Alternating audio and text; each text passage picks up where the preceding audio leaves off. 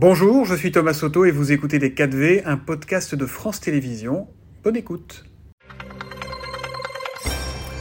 Bonjour Christophe Béchu. Bonjour Pierre. Merci d'être avec nous ce matin. On va donc évidemment parler de transition écologique et notamment de la sécheresse qui frappe une bonne partie de la France dans le sud. Mais vous êtes aussi, on va en parler, un ministre politique entre guillemets. Vous faites partie euh, des poids lourds politiques de ce gouvernement. Vous êtes un proche d'Édouard Philippe. Comment vous vivez cette période où euh, le président, lorsqu'il déplace, se déplace, est accueilli par des concerts de casseroles? Vous-même d'ailleurs, avant-hier dans la Sarthe, je crois, euh, vous avez eu droit à, à cet accueil.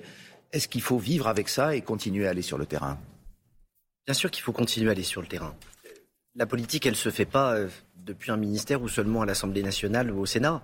Elle se fait dans le contact avec les Français, quand ça va bien et quand ça va pas bien, quand il y a des moments de tension et quand euh, il y a des moments de, de communion. On est clairement dans un moment de tension, parce qu'il y a une réforme euh, des retraites qui, même si elle est nécessaire, n'est pas populaire. C'est jamais agréable d'expliquer qu'il faut travailler plus longtemps.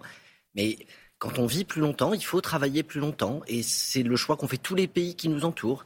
C'est globalement le sens des réformes qui ont été conduites et qui n'ont jamais été remises en cause, quelle que soit l'ampleur des manifestations qui les ont accompagnées quand elles ont eu lieu. Aller au contact, c'est absolument nécessaire. Ça l'est même sans doute encore plus qu'avant. Mais à quoi ça sert s'il faut, euh, si ça se fait au, prix d'importants déploiements policiers, euh, si le président, comme on l'entend, euh, se fait parfois insulter, se fait en tout cas chapitrer? Vous dites comme Gabriel Attal, il vaut mieux être chahuté que planqué? Ah, je, je, pense que de toute façon, ne pas aller à la rencontre des Français, c'est pas une option. La politique, c'est évidemment d'aller au contact, c'est d'échanger, c'est de partager, c'est de constater les divergences et c'est d'essayer de créer les conditions d'accord euh, ou d'élan. Et c'est le sujet, c'est demain, c'est ce qu'on va continuer à faire. C'est la nouvelle impulsion qui vient d'être donnée, celle qui sera présentée par, par euh, Elisabeth Borne euh, mercredi prochain. On va arriver au premier anniversaire de la réélection d'Emmanuel Macron. C'était le 24 avril. Vous n'avez pas fait partie de l'équipe du premier quinquennat. Vous êtes arrivé pour cette seconde partie, en quelque sorte, du mandat d'Emmanuel Macron en toute honnêteté, en toute franchise, quel bilan vous tirez de cette première année? Je ne pense pas qu'il faille faire le bilan de la première année. Je pense qu'il faut faire le bilan des six ans. Parce que la vérité, c'est que c'est ah. une réélection et que cette année, elle est particulière. Elle a commencé avec la guerre en Ukraine, dans un contexte lui-même géopolitique euh, avec des conséquences en termes d'inflation, de, pouvoir d'achat. Quand je regarde ces six ans, et quand on les regardera collectivement, 1 700 000 emplois supplémentaires. Bien sûr. Euh, une résistance à l'inflation plus importante, un doublement de la baisse de nos émissions de gaz à effet de serre. Je, peux vous décliner tout ça. ce que je veux dire, c'est que... Le président l'a fait lui-même.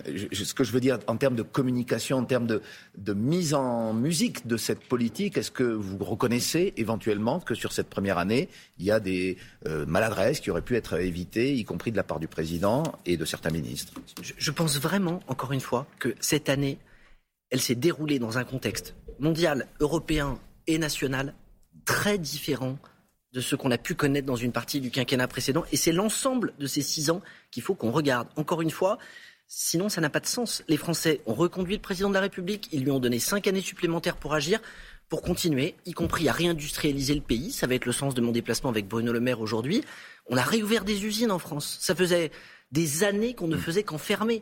Et c'est crucial à la fois pour pouvoir mieux redistribuer et pour pouvoir réussir la transition écologique. Vous, alors il y a la réindustrialisation, mais vous, Christophe Béchu, vous êtes là pour faire la transition écologique. Qu'est-ce que cela vous inspire lorsque vous voyez l'une de celles qui vous a précédé dans ses fonctions, avec Emmanuel Macron, Barbara Pompili, euh, prendre ses distances avec la majorité et dire qu'Emmanuel Macron n'a pas de vision politique de l'écologie? Je cite Barbara Pompili.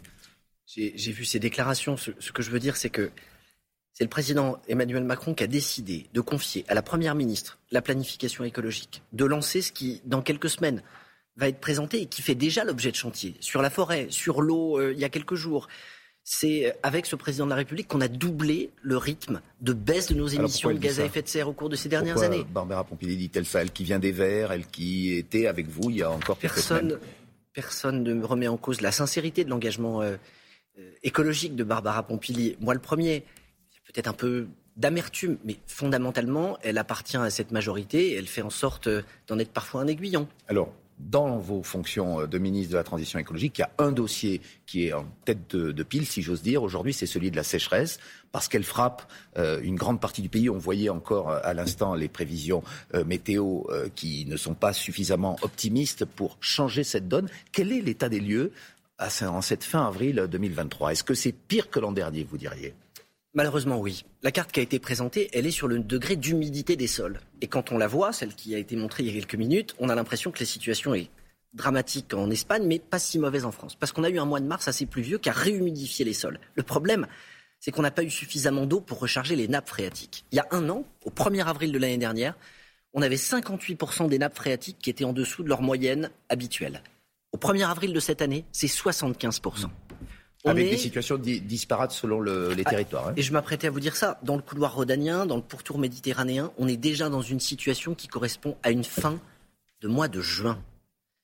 Et on a, dans ces endroits-là, des niveaux qui sont tellement bas que nous avons déjà des arrêtés d'alerte, d'alerte renforcée ou de crise qui sont pris. On a 40 départements à la minute où nous nous parlons dans lesquels il y a de la vigilance ou des alertes. La semaine prochaine, je vais à nouveau réunir le comité d'anticipation sécheresse le 27 avril pour faire le point avec les préfets et continuer à regarder s'il n'y a pas matière à durcir dans un certain nombre d'endroits, les arrêter, continuer à restreindre les usages de l'eau pour préserver la ressource. Il y a un millier de communes environ qui ont manqué d'eau potable l'été dernier. Est-ce que ça pourrait être encore pire cette année en 2023 On a conduit euh, des centaines de, de travaux d'interconnexion dès septembre dernier dans une partie de ces territoires. Mais compte tenu du niveau des nappes, compte tenu du déficit pluviométrique, on aura à nouveau des communes qui vont manquer d'eau. Le sujet, c'est combien et de quelle taille. À la minute où on se parle, on a déjà des communes qui sont alimentées par des bouteilles ou par des citernes, compte tenu de ruptures précoces d'eau potable. Donc là, il y a un enjeu qui est considérable, qui est lié à la fois au fait qu'on a beaucoup trop de fuites sur nos réseaux, près de 200 communes qui ont plus de 50% de fuite, mais une moyenne de 20% de fuite. C'est ce que vous avez tenté, enfin voulu changer, mais ça prendra sans doute des années avec le plan eau annoncé il y a maintenant 15 euh, jours euh, dans les Hautes-Alpes avec le président Macron. Exactement, un plan 50 mesures qui porte sur la qualité, qui porte sur la quantité. Mais c'est sur le très long terme, l'urgence elle est maintenant. Il y a des choses sur lesquelles on va pouvoir aller vite, il y en a évidemment qui vont prendre du temps, mais il faut aussi changer les mentalités et se dire qu'il faut qu'on arrête de penser qu'on aura de l'eau pour toujours, tout le temps et pour tout le monde. L'une des conséquences dramatiques aussi de cette sécheresse, ce sont les incendies. On a déjà connu un premier incendie de grande ampleur, euh, ce qui est rarissime en cette saison dans les Pyrénées-Orientales il y a une semaine. Là encore, est-ce qu'il faut, et vous l'êtes ce matin, être pessimiste euh, pour les semaines et les, mois à venir? Et qu'est-ce qu'on peut faire surtout pour contrer euh, Il faut être concentré et il faut être organisé. 1100 véhicules supplémentaires qui ont été affectés aux services départementaux d'incendie et de secours. Des renforts de moyens aériens pour être capables de mieux répondre et qui ne seront pas tous positionnés dans une base unique en France. Sept colonnes supplémentaires de renforts prévues pour l'été. Des investissements y compris, c'est ce que j'ai été faire dans la Sarthe.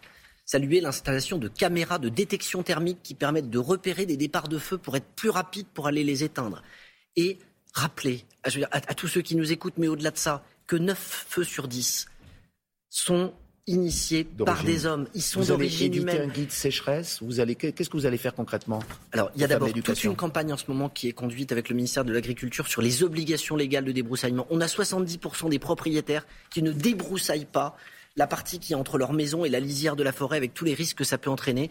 2 500 000 plaquettes qui sont arrivées à domicile. Bref, toute une campagne de com là-dessus. Et effectivement, un guide sécheresse qu'on va reprendre dans les premiers jours du mois de mai, qui est en train d'être actualisé pour avoir des règles qui soient homogènes et qui, en fonction de la nature des bassins, seront ensuite déclinées par les préfets. Allez, une dernière question, Christophe Béchu, sur un sujet qui n'a pas de rapport avec le précédent. On parlait d'anniversaire, le premier de la réélection d'Emmanuel Macron. Il y en a un autre ce week-end, le dixième anniversaire de la loi sur le mariage pour tous. Pourquoi je vous pose cette question?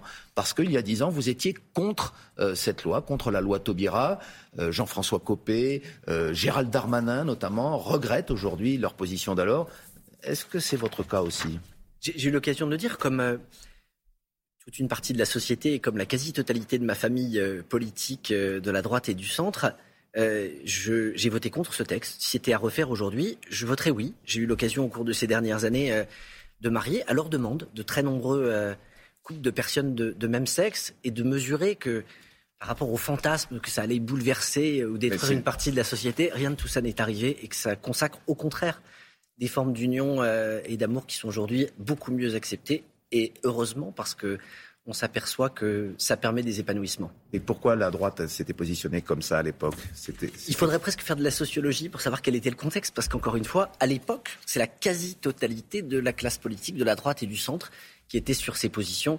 Et je pense qu'aujourd'hui, c'est 90-95% de la classe politique qui se retrouverait euh, à voter un texte de ce type. Et à l'unisson, euh, sans doute la société à peu près dans les mêmes hmm. proportions. Donc la société a changé, vous aussi, c'est ce que vous nous avez dit ce matin. Exactement.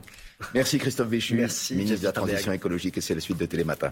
C'était Les 4V, un podcast de France Télévisions. S'il vous a plu, n'hésitez surtout pas à vous abonner. Vous pouvez également retrouver tous les replays en vidéo sur France.tv.